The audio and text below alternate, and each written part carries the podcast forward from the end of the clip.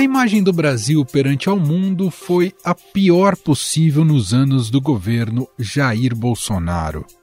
É consenso que a relação com outros países praticamente inexistiu por causa da posição radicalizada do atual presidente. Esses dois, em especial, achavam que estavam tratando com governos anteriores, que após reuniões como essa vinham para cá e demarcavam dezenas de áreas indígenas, demarcavam quilombolas, ampliavam a área de proteção, ou seja, dificultavam cada vez mais o nosso progresso aqui no Brasil. O senhor Macron queria que eu, ao lado do Raoni, viesse anunciar decisões para a nossa questão ambiental. Dele um rotundo não. Convidei, inclusive, ele e Angela Merkel a sobrevoar a Amazônia. Muitos passaram a tratar o Brasil como párea internacional. E o país era quase escanteado em eventos com líderes mundiais. Nos quatro anos de governo Bolsonaro, o Brasil não foi convidado para nenhum encontro da cúpula do G7, que reúne as principais economias do mundo. De novo, pegou muito mal o fato de o Brasil não ser convidado para a reunião do G7, o grupo das maiores economias do mundo. É a terceira vez seguida que o país fica fora.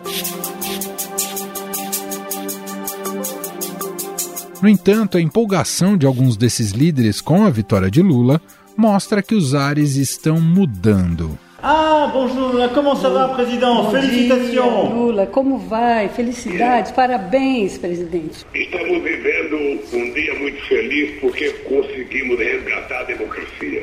J'attendais avec beaucoup d'impatience ce moment pour qu'on puisse relancer un partenariat stratégique à la hauteur de notre histoire et des défis qui sont devant nous. Merci à toi et félicitations Muito pour cette élection. a você e parabéns pela eleição.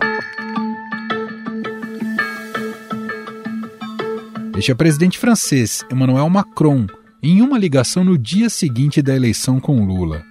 Com isso, a percepção do Brasil no exterior mudou da água para o vinho, até mesmo o tratamento entre diplomatas de representações do país em território estrangeiro.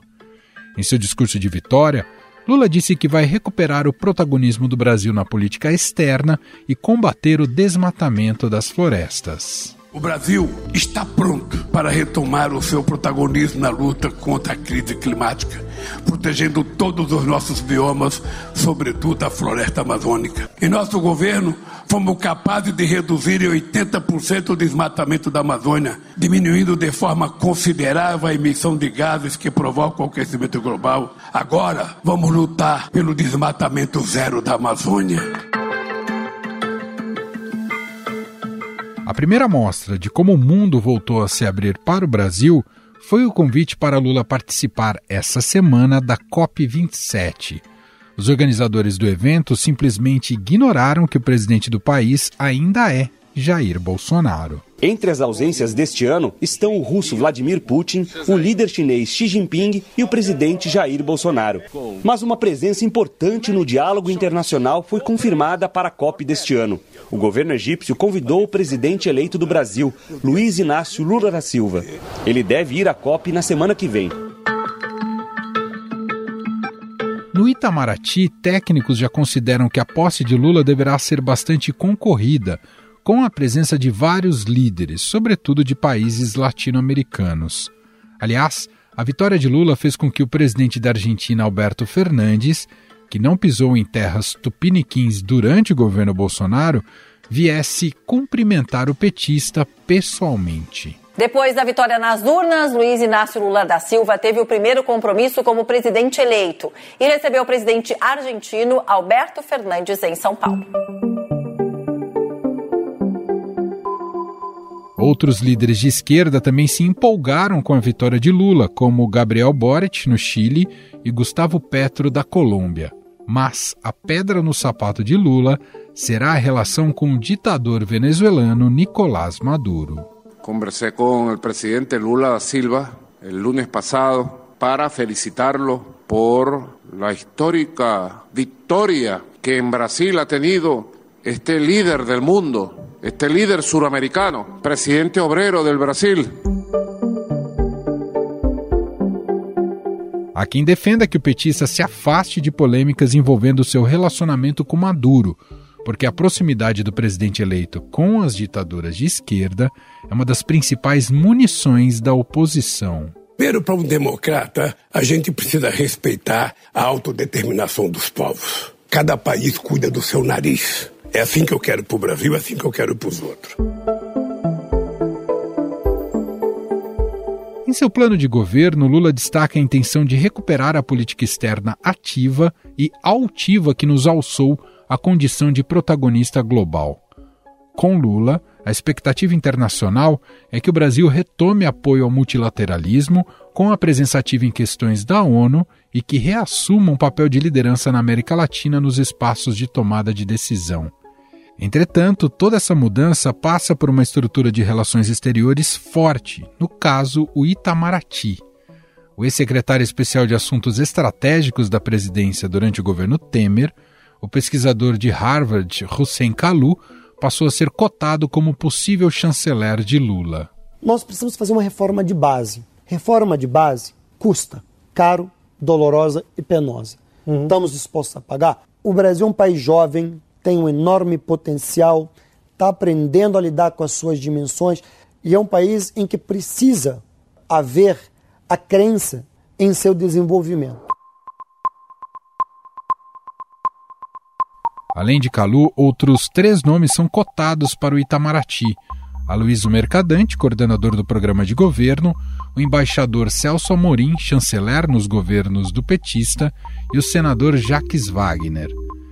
Além disso, Lula planeja rever as indicações de embaixadores feitas pelo presidente Jair Bolsonaro ao Senado e trocar alguns titulares, como, por exemplo, o embaixador de Washington, Nestor Foster, que é ideologicamente próximo de Bolsonaro e está em um dos postos mais estratégicos para a política externa brasileira. Existem pelo menos 15 embaixadores já apresentados formalmente pelo atual presidente que estão com as sabatinas travadas no Senado desde o início da campanha eleitoral. Sobre o papel do Brasil diante do mundo a partir de 2023, todos os desafios associados, nós vamos conversar agora com Rubens Barbosa presidente do Instituto de Relações Internacionais e Comércio Exterior e ex-embaixador do Brasil em Londres e em Washington. Olá, embaixador, seja muito bem-vindo. Obrigado por ter aceitado aqui o nosso convite. Obrigado pelo convite, obrigado pelo interesse de vocês. Embaixador, a saída de Bolsonaro e a eleição de Lula, essa troca eleitoral já coloca o Brasil em uma nova posição perante o mundo?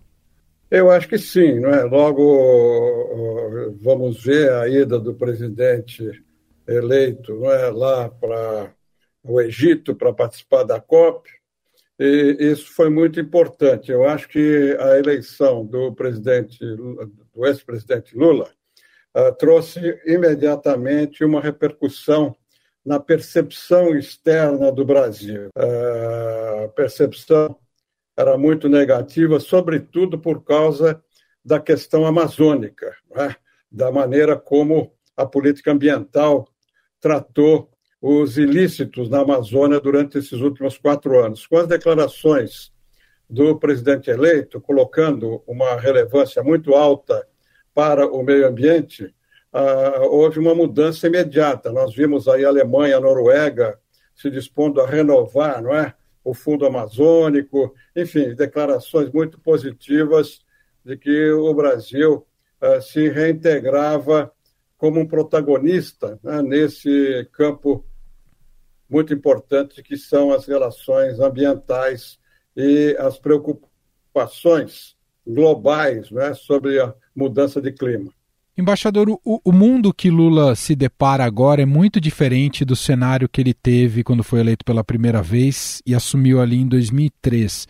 E agora menos favorável também. Ele não vai desfrutar, por exemplo, do boom das commodities. Fora que há uma guerra em curso na Ucrânia que afeta muito ali os países europeus. As chances de conquistas mais robustas na área econômica estão mais reduzidas por esse contexto global?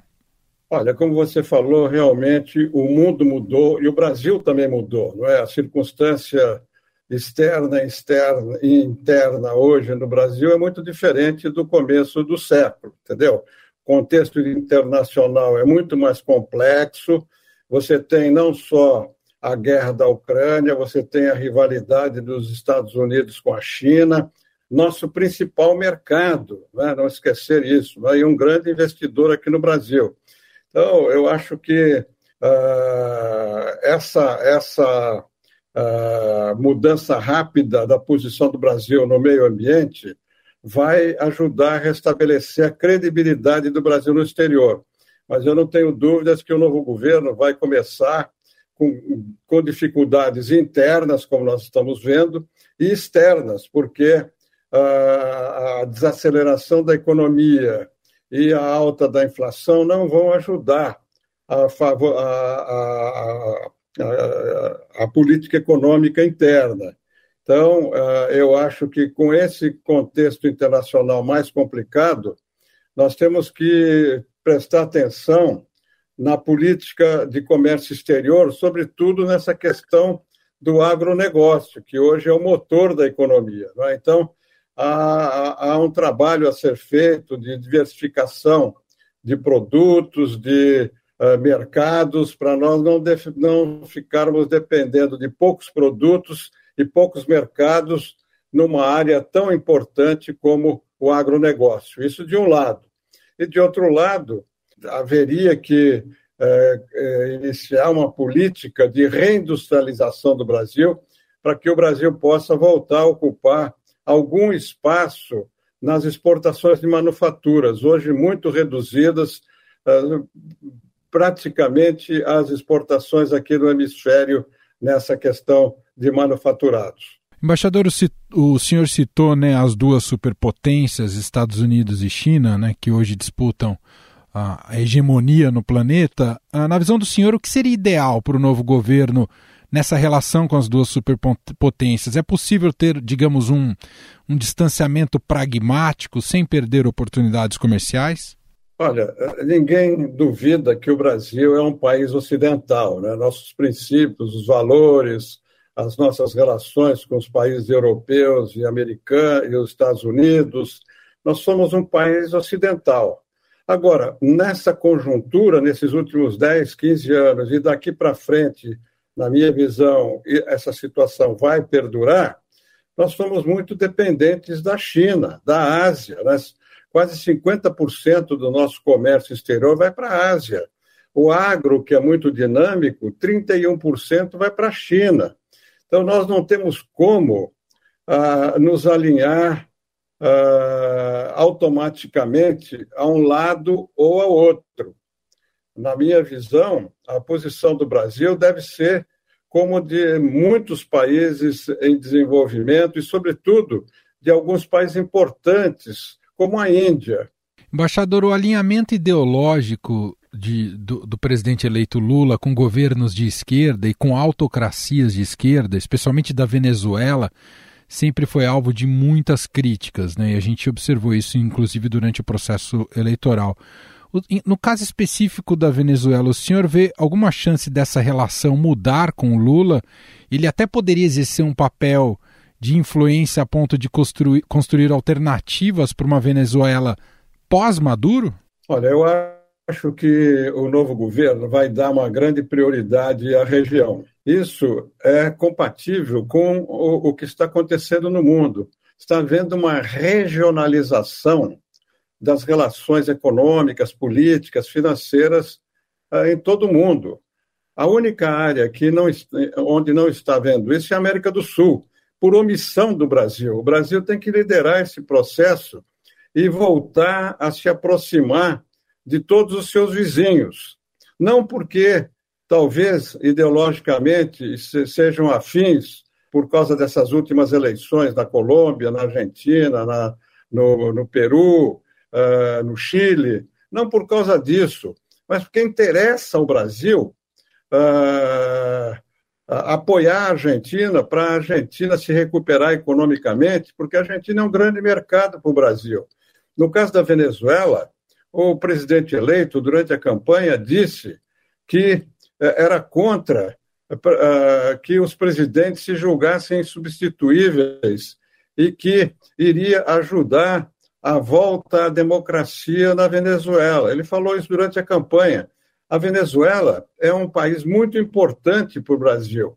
Se você eh, considerar a situação nas fronteiras, né, a vulnerabilidade das fronteiras, o crime transnacional de drogas, de armas, se você imaginar a, a, a importância dos uh, refugiados da Venezuela no Brasil, mais de 300 mil, se você imaginar o potencial econômico, comercial para o Brasil da Venezuela, você não pode manter, como foi feito nesses últimos anos, a Venezuela fora do nosso, uh, do nosso alcance. Embaixador, queria ouvir a opinião do senhor sobre. Agora a gente está nessa fase de transição, mas claro que muito dessa fase de transição passa por olhar como é que é, fazer um diagnóstico, como é que está a gestão nos mais diversos setores da, da máquina federal. Nesse sentido, depois de esses quatro anos de Bolsonaro, o Itamaraty vai precisar ser profundamente reconfigurado em termos de quadros?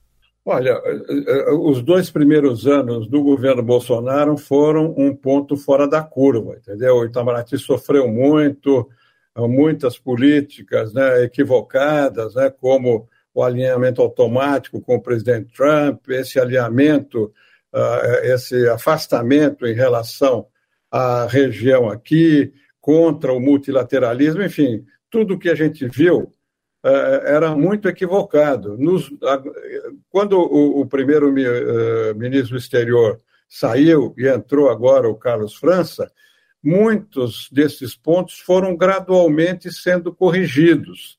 E o Itamaraty voltou ao seu leito normal em, em, em muitas áreas. Evidentemente, o ministro atual não pôde fazer mais, ele fez o que era possível, porque o presidente da República que é né, quem comanda a política externa, né? mas muita coisa já foi feita. Então, eu acho que o novo governo uh, vai encontrar o Itamaraty já preparado para eh, essas novas políticas, essas novas orientações, essas novas ênfases né, da América do Sul, do multilateralismo, a, a questão ambiental. O Itamaraty vai, vai ajudar a sua máquina, a sua estrutura, vai ajudar a, a nova política externa. Evidentemente, vai ter que haver algumas modificações, isso é normal mudando o governo, mudam as ênfases, mas o que eu estou querendo dizer é que o Itamaraty já começou, nesses dois últimos anos, a voltar ao seu leito normal. O que é importante a gente acompanhar é se o Itamaraty uh, vai ter de novo um peso na formulação e execução da política externa, que ele perdeu durante uma boa parte do governo atual. E para atingir esse objetivo, o embaixador passa muito pelo, pelo perfil e nome do, do futuro ministro uh, de Relações Exteriores do país. O Celso Amorim sempre foi muito próximo, né, do, foi ministro dos governos petistas. Como é que o senhor tem acompanhado esses, esses nomes que têm saído até aqui? Se o Celso Amorim seria um nome uh, que cairia bem para o governo Lula 3? Olha, o, o, Celso Amorim, ele teve uma influência muito grande no Itamaraty, agora é o principal conselheiro né, do presidente uh, eleito. Ele foi quem informou toda a posição uh, pública do presidente uh, eleito durante a campanha e agora, depois, nesses primeiros dias de tra da transição. eu não sei se dentro dessa visão de não ideologia e não partidarização, se ele preencheria essas, essa, esses requisitos. Uh, ele está dizendo que não tem uh, mais uma vontade de assumir uh, o Ministério do Exterior, né, que ele preferir, preferiria um lugar no palácio, mas ele teria ou terá influência na escolha do futuro ministro. Eu acho que, do ponto de vista do Itamaraty, para voltar a ter a sua função revigorada, recuperando os pontos importantes que perdeu, seria, seria importante a designação de um político né, moderado do PT. Isso realmente seria uh, a solução que atenderia os interesses do partido, os interesses da chancelaria, para que a política externa voltasse a ter o protagonismo, a relevância dentro dos específicos interesses brasileiros, né? não através de uh, influência ideológica ou partidária. Em relação à guerra na Ucrânia, embaixador, o senhor imagina que com o governo Lula não muda muito a, a posição do Brasil, até pela dependência que temos dos fertilizantes da Rússia? Olha, eu acho que a posição adotada pelo governo brasileiro até aqui, e pelo que a gente entende pelas declarações do presidente, talvez não haja muita variação no novo governo, é, eu acho correta. Eu acho que o Brasil condenou nas resoluções das Nações Unidas a, a, o ataque da Rússia à Ucrânia, porque vai contra a Carta das Nações Unidas, contra a nossa, o nosso mandato constitucional, não é? no artigo 4 da Constituição, de não intervenção e a integridade territorial. Ah, nós, o Itamaraty e o governo brasileiro adotaram essa posição. Eu acho que isso aí não vai mudar. Em relação a sanções que alguns países estão colocando e a tentativa de expulsar a Rússia de organismos internacionais, o Brasil não aderiu. Eu, pessoalmente, acho correta essa atitude, porque sanções contrariariam os nossos interesses. Como eu disse, nós não podemos associar a tudo que contraria os nossos interesses. Nós temos, como você falou, uma dependência muito grande uh, dos fertilizantes que vêm da Rússia, da Bielorrússia. São 85% não é? dos fertilizantes que ajudam ao cresci o crescimento do agronegócio no Brasil vêm desse país. Seria um tiro no pé nós adotarmos uma política que propiciaria uma retaliação da Rússia, uh, suspendendo, por exemplo, o, o fornecimento uh, de fertilizantes. Para a gente fechar, embaixador, queria te ouvir, pela experiência que o senhor acumula, queria que o senhor eh, eh, nos dissesse qual o tamanho do potencial que o Brasil tem para buscar, já com o governo Lula, em relação a se estabelecer mais numa dinâmica uh, global de comércio exterior. Né? A gente viu o Brasil numa posição de muito isolamento político e também econômico. Qual é o potencial que temos a partir de 23?